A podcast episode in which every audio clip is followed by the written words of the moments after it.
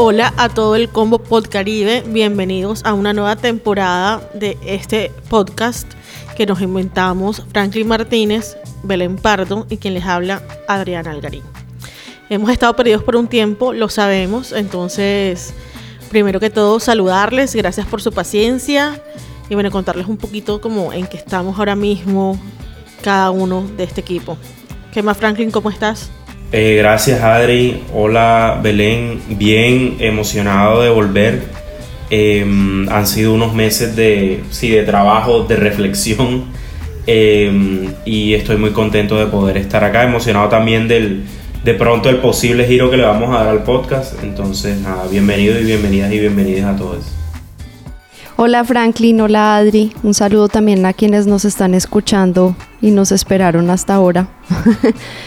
Fue realmente un final e inicio de año bastante lleno de cosas personales y laborales. Y bueno, yo también estoy muy contenta de estar aquí nuevamente, volviendo a intentarlo, como dice Adri, este capítulo es un experimento, vamos a ver si sale a la luz o se queda en el laboratorio.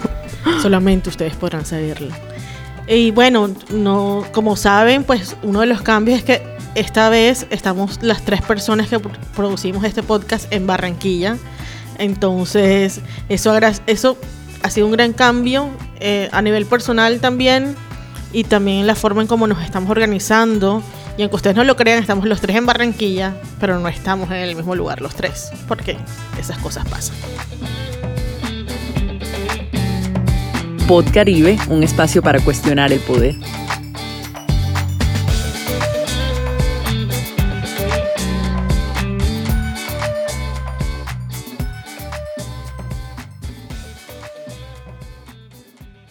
Hoy queremos invitarlos a un episodio que está como muy cerca de nosotros. Eh, es el alma prácticamente de Podcaribe. Por un segundo les vamos a pedir un favor y es que ustedes cierren sus ojos, escuchen esto y nos digan qué imagen de Barranquilla vino a su cabeza. Tal vez fue fácil para algunos, no sé qué, no, sé qué se imaginaron, si se imaginaron su casa, el patio de su casa, alguna vista o algún lugar al que haya estado recientemente. Pero, ¿qué tanto de esa imagen representa a Barranquilla en su totalidad? Sus cinco localidades, su río, hasta el pedacito que tiene mar. Y para hablar precisamente de imágenes y realidades, es este episodio y esta temporada que arranca. Bienvenidos, bienvenidas, bienvenidas.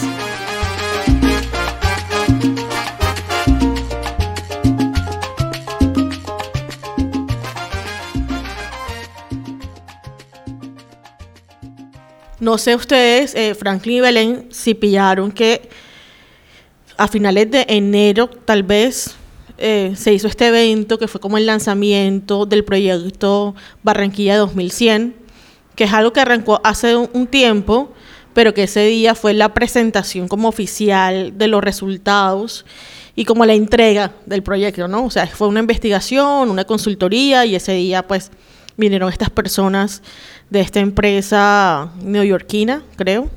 Eh, al menos es una empresa internacional de consultoría en arquitectura y urbanismo y bueno, les contaron al público presente, no todos, y también se pasó como por las redes sociales, como esto de que ellos habían creado o identificado que era la Barranquilla del 2100.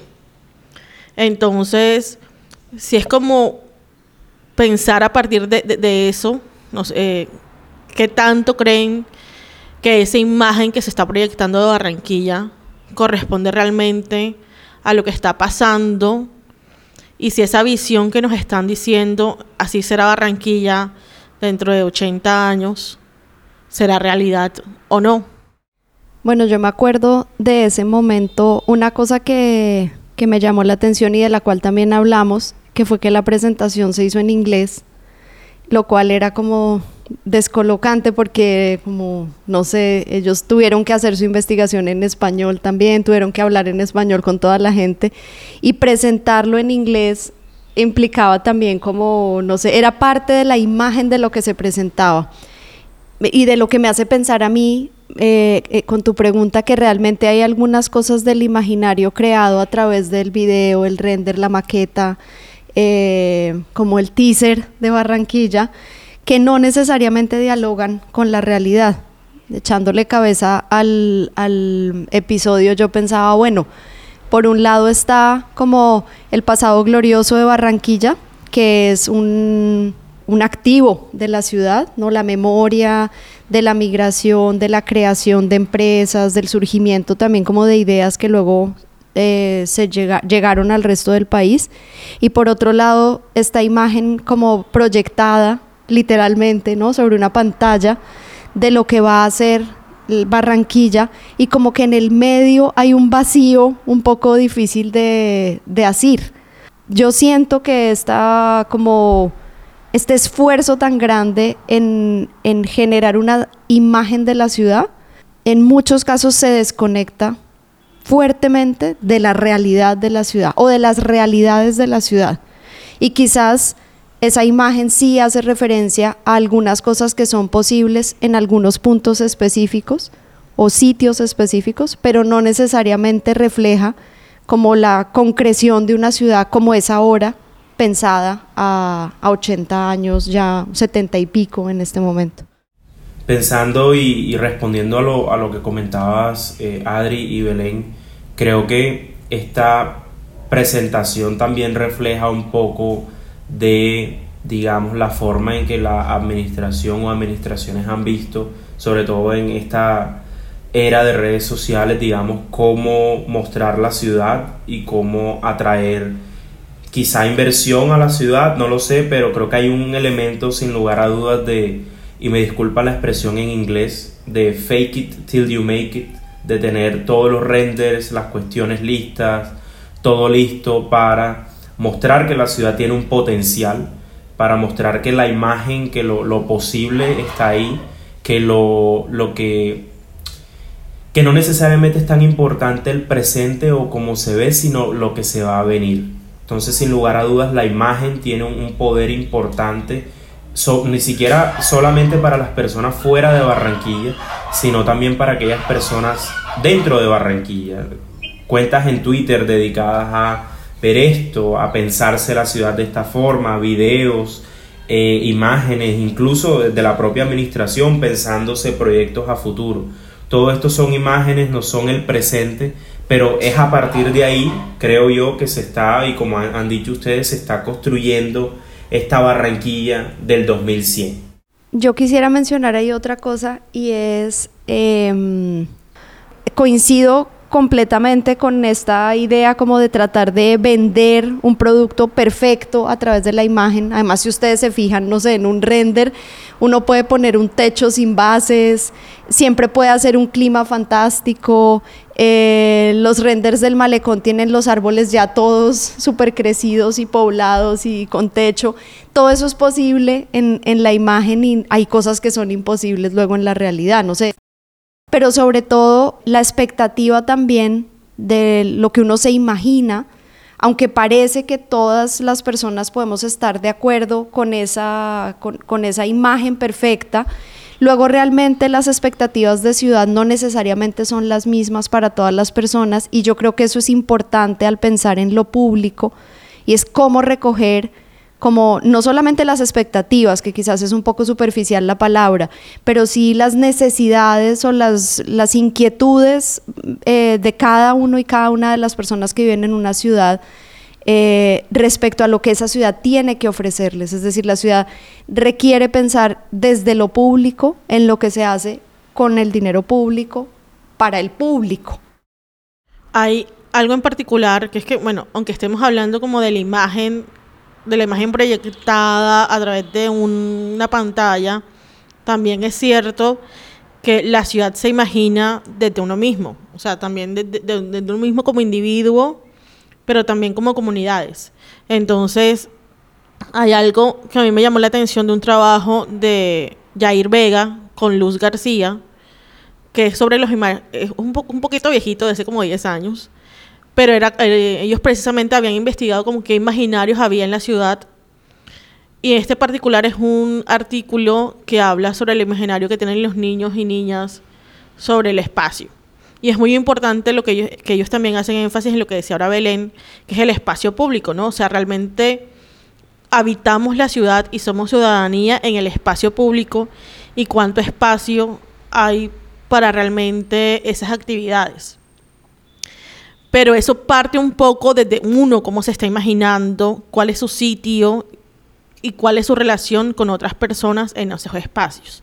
Entonces ellos, por ejemplo, citan el trabajo de otras personas para decir que los imaginarios sociales, esto es como abriendo comillas, los, los imaginarios sociales legitiman poderes, establecen valores y modelan conductas. Sin embargo, no se puede suponer que todos tenemos los mismos imaginarios sociales. Y sobre todo en una ciudad tan densa y multicultural como lo es Barranquilla. Entonces, a mí sí, un poco como tú decías antes, Franklin, que es también como quién se imagina la ciudad y es como desde qué puesto de poder se nos está quizás vendiendo esta imagen única de ciudad. Ahora como el pleasure, ¿no? Que es como el, término de moda. Que es como la ciudad va a ser una ciudad turística para hacer negocios, combinar negocios y placer. Entonces, es como la nueva estampa. Además de la estampa de la ciudad como lugar de eventos. Entonces, desde que fueron los Juegos Panamericanos, fueron los Juegos Panamericanos, donde se hicieron todo el montón de estadios y se cambiaron, se le cambió el nombre a la historia de Barranquilla, entonces Tomás Arrieta pasó a ser Edgar Rentería, entonces es como esta cosa que ya está sucediendo, o sea, no es que nos vendan Barranquilla 2100, sino que en el camino se ha ido como reconstruyendo la historia de la ciudad para dejar como de ser próspera e inmortal por la industria, quizás que fue como el pasado glorioso de Barranquilla, las industrias de la Vía 40, que ahora es un malecón, que es un sitio con diferentes cosas como por verle en la vida real, con un desarrollo inmobiliario, que saca unas personas de la zona, que eran quienes habían siempre vivido allí, para vendernos ahora como esta idea de la ciudad de grandes eventos, donde todo pasa, para los que vienen, pero que a veces pareciera que nada pasase para los que estamos. Entonces, de eso quisiera que habláramos como en la segunda sección.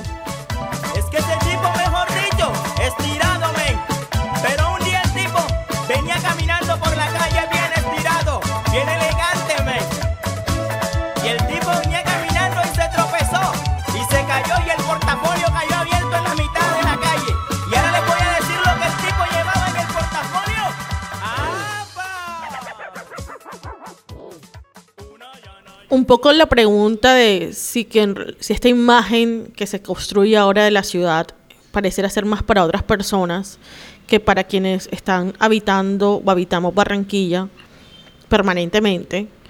También como que me lleva a mí la, a la pregunta de qué tanto el render y qué tanto esta nueva imagen corresponde a las necesidades que hay en la, en la ciudad, como antes tú mencionabas, Belén, pero además qué tanto el render se ha convertido en realidad. Porque entonces nos venden esta ciudad fantástica, futurística, con los árboles todos poblados, pero pues cuando uno va y pasa por la 30, por la circunvalar, eh, incluso la misma vía 40 que está al lado del malecón, pues se tropieza con otra realidad. Entonces, no sé cómo conciliar entonces la ciudad imaginada con la ciudad que estamos vivenciando. Bueno, yo no sé si vamos a tener todas las respuestas en el episodio, más preguntas más bien.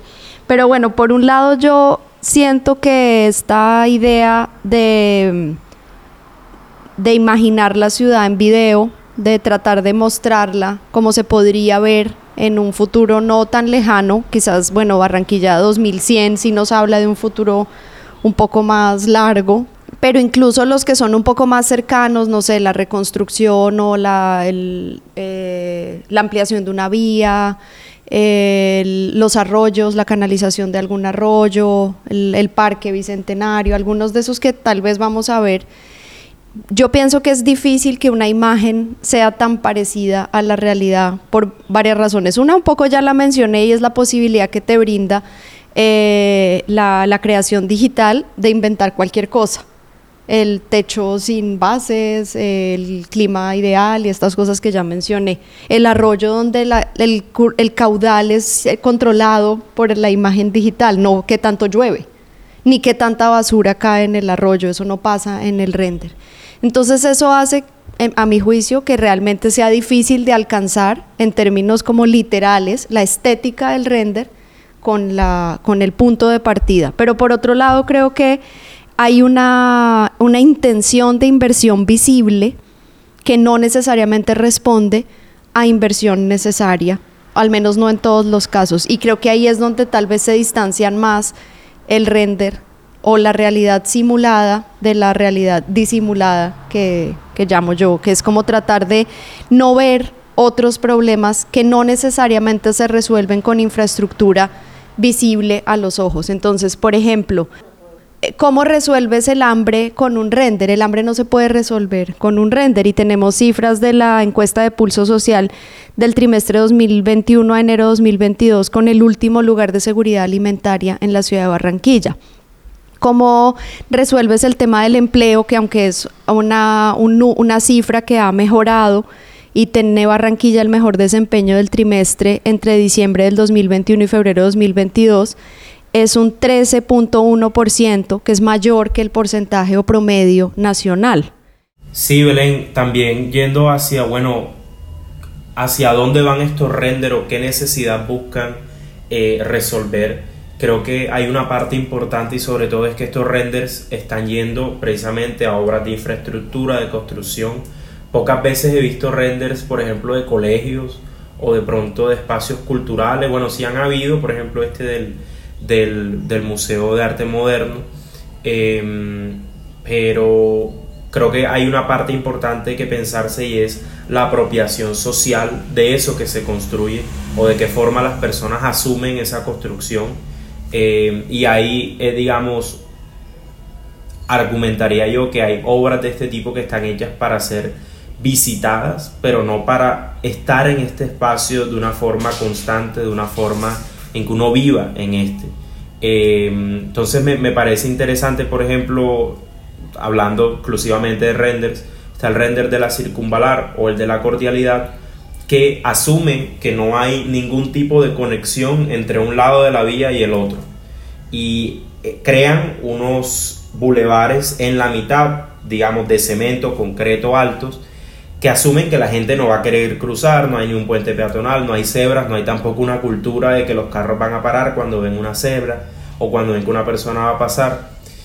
Y las personas, haciendo uso del espacio público, parten el concreto porque ellas necesitan cruzar de un lado a otro, porque hay conexiones, hay vida, hay comercio, hay familias de un lado u otro de la vía. Esto ha pasado en la circunvalar, ha pasado en la cordialidad, y pensándose uno en esto, entonces uno se imagina, bueno, ¿qué pasará con otros espacios como parques? ¿Qué pasará con otros espacios en que la gente se le dé la oportunidad de decir qué quiero yo hacer con el espacio? Y creo que es algo que le hace falta a los renders. Y es que el, render te está ofreciendo una solución a un problema que uno no sé, bueno, un problema que es cuán bonito es, pero no un problema de cómo va a usar la gente el espacio. Y, es decir, la infraestructura tiene un gran poder, la infraestructura puede crear cultura cívica, cultura ciudadana, puede enseñar, puede crear memoria, eh, pero en este caso, argumentaría yo, se están quedando en un solo aspecto que es el estético. Yo no creería que es solamente el estético, creería que quizás también es difícil aterrizar esa imagen a la realidad, porque precisamente lo que tú dices, Franklin, somos las personas que realmente hacemos los espacios, ¿no? Eh, leía un artículo para este episodio y es como en algún momento citan alguna frase que es como que es un puente y un puente es una persona cruzando el puente, o sea, como si, si no tiene uso, realmente no existe. Y un poco con esto de, traer las cosas de, de, los renders de Barranquilla a la realidad, a mí me parece también más que todo, sobre todo esta última administración que estamos viviendo ahora bajo Jaime Pumarejo, a mí se me hace muy la alcaldía ahora mismo el Dr. Jekyll y Mr. Hyde. Que es como estas dos personalidades que habitan como la misma cosa, ¿no? Entonces, a mí me interesó preguntar por Twitter al secretario de Planeación como si existen ya planes de acción barriales porque yo he visto en redes sociales que ellos mencionan este programa de Así veo mi barrio, y han visitado un montón de barrios en el suroccidente, suroriente, que es también como porque esas actividades se hacen ahí- solamente allá, como si Barranquilla se necesitara allá y no se necesitara en toda Barranquilla. Cierro paréntesis. Eh, y es como listo, ahora realmente ahora hay una intención, incluso con el Barranquilla 2100, que uno mira los videos y la presentación, y ellos al parecer se reunieron con, distintos, con distintas personas, fueron hasta los barrios, una en esa presentación que también fue montada y está para el acceso público también en inglés. eh, también tiene como estos, estos cosas que la gente reconoce las necesidades, de pronto cosas que la alcaldía como tal eh, no ha reconocido esa presentación, no sé si, por- si fue porque hecha por los consultores, si habla como de las necesidades que siente la ciudadanía, de que haya espacios, como dices tú, de infraestructura pública que les permita eh, ser como vi- vivenciar de mejor manera la ciudad, ya sea como plazas más cercanas, parques en mejor estado, bibliotecas públicas, etcétera. Pero yo quisiera cerrar quizás esto retomando un poco también una columna que leí de Juan Guillermo Martín, que es o era el director del Museo Mapuca de la Universidad del Norte, en que él menciona además como cuál es el costo de hacer esta imagen realidad, ¿no? Y es un poco la, la gentrificación y el para qué último de lo que se hace. Entonces, uno vio que la administración anterior metió un montón de dinero en Barrio Abajo, y uno creería como, ah, no, sí, el rescate de la tradición y del barrio y demás, pero hay investigaciones eh, y también cosas que nos hacen pensar, ah, bueno, realmente esto se hizo con el propósito de gentrificar quizás un poco el barrio y hacerlo mejor por las cosas que iba a haber en la loma, incluyendo Arena del Río, que se mudó ahora mismo porque problemas que han tenido en la construcción y lo mudaron de lugar, pero Arena del Río y la alcaldía, y son como todos estos renders también que, qué pasó allí, no sabemos. O sea, como hay renders que llegan a la realidad y ahí van cojos como la cordialidad. Pero hay renders que nos vendieron y nos vendieron esta idea y no se hace en realidad, pero tampoco nada pasa y no nos preguntamos por qué no se hicieron realidad. Y también cuestionarnos, como nos están vendiendo esta idea, pero ¿qué hay detrás de esa idea? Solo una cosita más y es la, la necesidad de pensar en la imposibilidad también planetaria de llevar a cabo ciertas cosas. Cuando hablamos de Barranquilla 2100 en su momento, en noviembre del año pasado o algo así, una de las cosas que mencionábamos era eh, qué tan viable es la ciudad dentro de ahora 80 años, en términos también ambientales. ¿Qué tan cierto es que la ciudad estará presente sobre el nivel del mar dentro de 80 años. Y si esa no sería también una pregunta que hay que hacerse cuando se hacen tantas propuestas alrededor de la infraestructura, si no tendrían que dialogar mucho más con una realidad que es la de la crisis climática y que nosotros en esta ciudad tenemos que enfrentar de manera contundente, no en 80 años, sino desde ya. Desde la Ceiba hasta Barrio Abajo. Barranquilla, Barranquilla, Barranquilla en tu ciudad. Barranquilla, Barranquilla, Barranquilla en tu ciudad. Y del paseo hasta Prado Mar, pasando por la felicidad. Barranquilla, Barranquilla, Barranquilla en tu ciudad. Barranquilla, Barranquilla, Barranquilla en tu ciudad. Y ya como para ir cerrando este episodio, yo sí quisiera también como que pensásemos un poquito acerca de qué no se ve a través del render, ¿no? O sea, como que el render precisamente la idea es presentar esta imagen para que uno piense y logre visionar cómo sería tal cosa. Pero como que detrás de esa imagen también se esconden otras cosas, un poquito lo mencionábamos ya en la anterior sección, ¿no? Como qué cosas eh, de pronto el render no te permite ver acerca de por qué se está vendiendo esa idea de ciudad, o sea, como que qué está detrás de eso.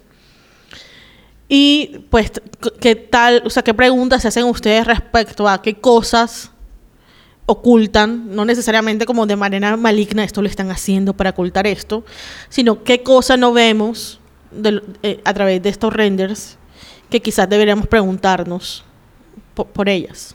Yo quisiera empezar eh, a responder esa pregunta, bueno, hay, hay como tres inter- interrogantes o subinterrogantes que son, bueno, pues quiénes construyen estos, estos renders, eh, quiénes se benefician de, de- tales renders y finalmente quién, quién financia estos, estos renders.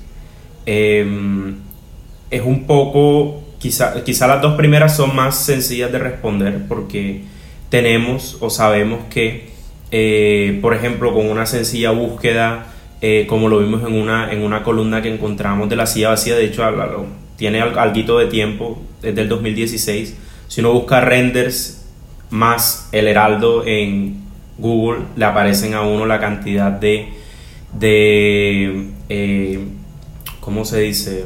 Proyecciones de lo que va a ser Barranquilla. Eh, y ya cuando uno hace esta misma búsqueda, pero en redes sociales, creo que a uno le comienzan a hacer un poco más de claridades. Eh, son ciertos canales en YouTube los que publican este tipo de renders. Y aunque no necesariamente son oficiales, aunque sí hay oficiales, porque de hecho la alcaldía de Barranquilla ha puesto algunos, sobre todo últimamente con el tema de la Ciénaga de Mallorquín y todo este proyecto de intervención ecológica urbanística que pretenden hacer. También hay otras no oficiales que están publicando cómo se vería, por ejemplo, un tren de corta distancia entre el centro de Barranquilla, es decir, desde la 30 hasta Malambo. Que esto sonó hace algunos cuatro años, sonó muchísimo, que en el 2022 íbamos a tener este tren y tal. Muchísima gente vio el video, tiene decenas de miles de, de visitas. Muchos comentarios de wow, Barranquilla, estás creciendo, qué hermoso, quisiera volver. Claro, genera sentimientos de nostalgia de cómo está avanzando la ciudad en tan poco tiempo. Pero bueno, no ha iniciado, ¿cierto? Hay cuentas de Instagram que se dedican a republicar este tipo de, de, de noticias, de bueno, se aprobó el plan, visto bueno de parte del Ministerio de Transporte, visto bueno de parte del Ministerio de Hacienda, ya se aprobaron los planos, se aprobó el resto y lo demás. Creo que entonces por ese lado respondimos el quién eh, y yendo un poco hacia quienes se benefician, creo que sin lugar a dudas hay una parte de beneficio de la administración eh, y de la élite política que ha manejado Barranquilla en las últimas dos décadas y de aquellas personas que siguen o que se declaran eh, fanáticas o leales o, em, ¿cómo se puede decir? Un sinónimo, sí, eh, seguidoras o incluso trabajadores de esta administración que piensan que, bueno, que todo está yendo bien, que todo está bien, que esta es la Barranquilla del futuro. Entonces son una serie de sitios instagrameables como La Ventana al Mundo, como eh, La Aleta del Tiburón, que son eso, pero que, bueno, eh, se dedican a, hacer como la, la cereza en el pastel de esta Barranquilla imaginada, renderizada, visibilizada dentro de redes que todavía no tiene ningún tipo de realidad. Pero mira, mira, mira que tú apuntas a algo que de hecho Belén también nos compartió por este episodio, que es como la ciudad instagramable, ¿no? Que habla sobre una calle en Ámsterdam y eh, cómo también esa construcción que se hace es un discurso, ¿no? O sea, una forma de ver la realidad, pero también de expresarla y moldearla. Entonces, digamos que aquí se combina, sobre todo en esto último que tú mencionas, Franklin, sobre como los nuevos íconos, entre comillas, de la ciudad. eh, mucho de lo que se construye para la estética y para crear este nuevo imaginario de ciudad. Entonces ya no es sobre el render, es la imagen que se, que se está construyendo de la ciudad y que precisamente en esa columna que yo les mencionaba de Juan Guillermo Martín, el hombre lo que se está preguntando es que si dejaremos de ser la puerta de oro para hacer la ventana al mundo. ¿Y eso qué implicaciones tiene? O sea, eso no es una respuesta fácil como que, ah, eso es lo nuevo y ahora la gente se va a tomar fotos, sino que eso va reconstruyendo la historia misma de la ciudad. Eh, y también a mí sí me genera eh, casi que pesar pensar que como en 40 años, 50 años, las referencias, o sea, tener como esos monumentos vivos de cómo la ciudad se fue moldeando a partir de intereses particulares. Pero eso es otro episodio completamente diferente. Entonces, como volviendo un poco a la idea del render, a mí lo que me genera preguntas es de las cosas que no vemos del render a la realidad es quiénes contratan para ejecutar esas obras. Porque entonces, eh, digamos que quizás lo del, lo del tren ligero, eso ha sido como la pelea de las peleas, hay gente que no está de acuerdo, conseguir los permisos, además pensar cuántas calles habría que un poco pensar lo que pasó con la 46, ¿no? Con Transmetro.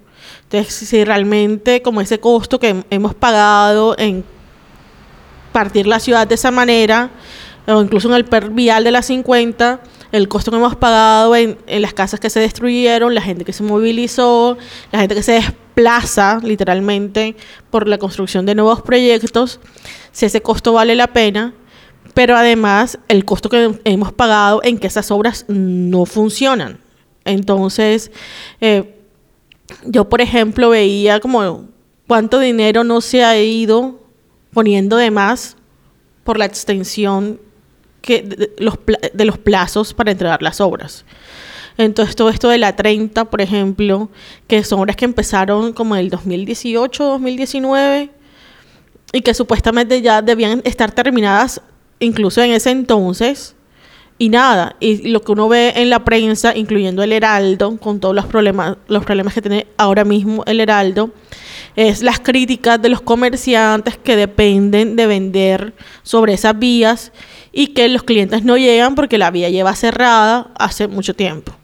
O gente que ha sufrido accidentes porque entonces crearon una zanja y esa zanja nadie la cubre, eh, tampoco está bien demarcada, entonces la gente que se cae. Y así está también como la circunvalar y entonces uno piensa quiénes, quiénes están detrás de esas contrataciones, o sea, quién ejecuta esa obra, quién es el interventor de esa obra, eh, qué papel juegan entonces la, los, que mismos que contratan, ¿no? O sea, la, alcaldía o Eduard, que son quienes abren estas licitaciones. Y eh, hay cómo se manejan eh, los recursos públicos. Entonces, como que plata que estamos perdiendo, pero que estamos como a la espera de qué bonito, porque en el render se ve y va a ser espectacular pero entonces, mientras tanto, la, la vida de la gente paralizada y como que no nos cuestionamos esas cosas. Y a mí eso es lo que me genera como intriga. Una cosa que se me viene a la cabeza cuando haces la pregunta de lo que no vemos o de quién se beneficia, ¿no? Es cómo están de, de íntimamente relacionadas esta idea del render, de la imagen proyectada de la ciudad con una crítica que se ha hecho ya hace un par de años y que todavía está sobre la mesa, aunque no resuelta, alrededor de la altísima inversión de la administración distrital en publicidad. Entonces, como que las dos cosas de alguna forma se juntan en mi cabeza, este esfuerzo de vender este esfuerzo de vender como una super administración, no solamente una idea de ciudad, sino como es, además de que esta es la ciudad que queremos, esta es la administración que se necesita para tener esa ciudad. Y creo que en esos dos esfuerzos ha concentrado mucho las dos últimas décadas de gobierno de convencernos a todos y todas de que solamente hay como una posibilidad de futuro para Barranquilla y que además solamente hay unas personas que pueden lograr que eso ocurra. Y esas, esa pregunta me queda a mí rondando en la cabeza alrededor de quiénes se benefician del render.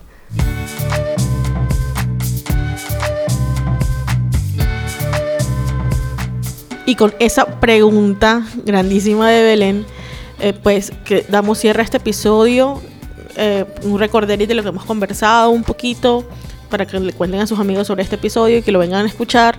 Estamos hablando de un poco de cómo nos imaginamos la ciudad o quiénes están imaginando la ciudad de manera pública y con voz amplia para difundir como ese imaginario de ciudad, ¿no? Entonces empezamos hablando de Barranquilla 2100, para luego de pronto hablar quizás un poco de cómo los renders que llevan 10 años en el ruedo se han hecho o no realidad. Y también finalizamos pensando como qué cosas no estamos viendo y que quizás eh, preguntas que nos surgen viendo los renders que hay sobre Barranquilla. Entonces, muchas gracias por acompañarnos nuevamente, por esperarnos y pues cuéntale a sus amigos porque Caribe está de vuelta. Ya hay 22 episodios disponibles si es la primera vez que nos escuchan. Entonces, bienvenidos a nuestras redes, arroba podcaribe, y ahí nos estamos conversando. Chao. Podcaribe, un espacio para cuestionar el poder.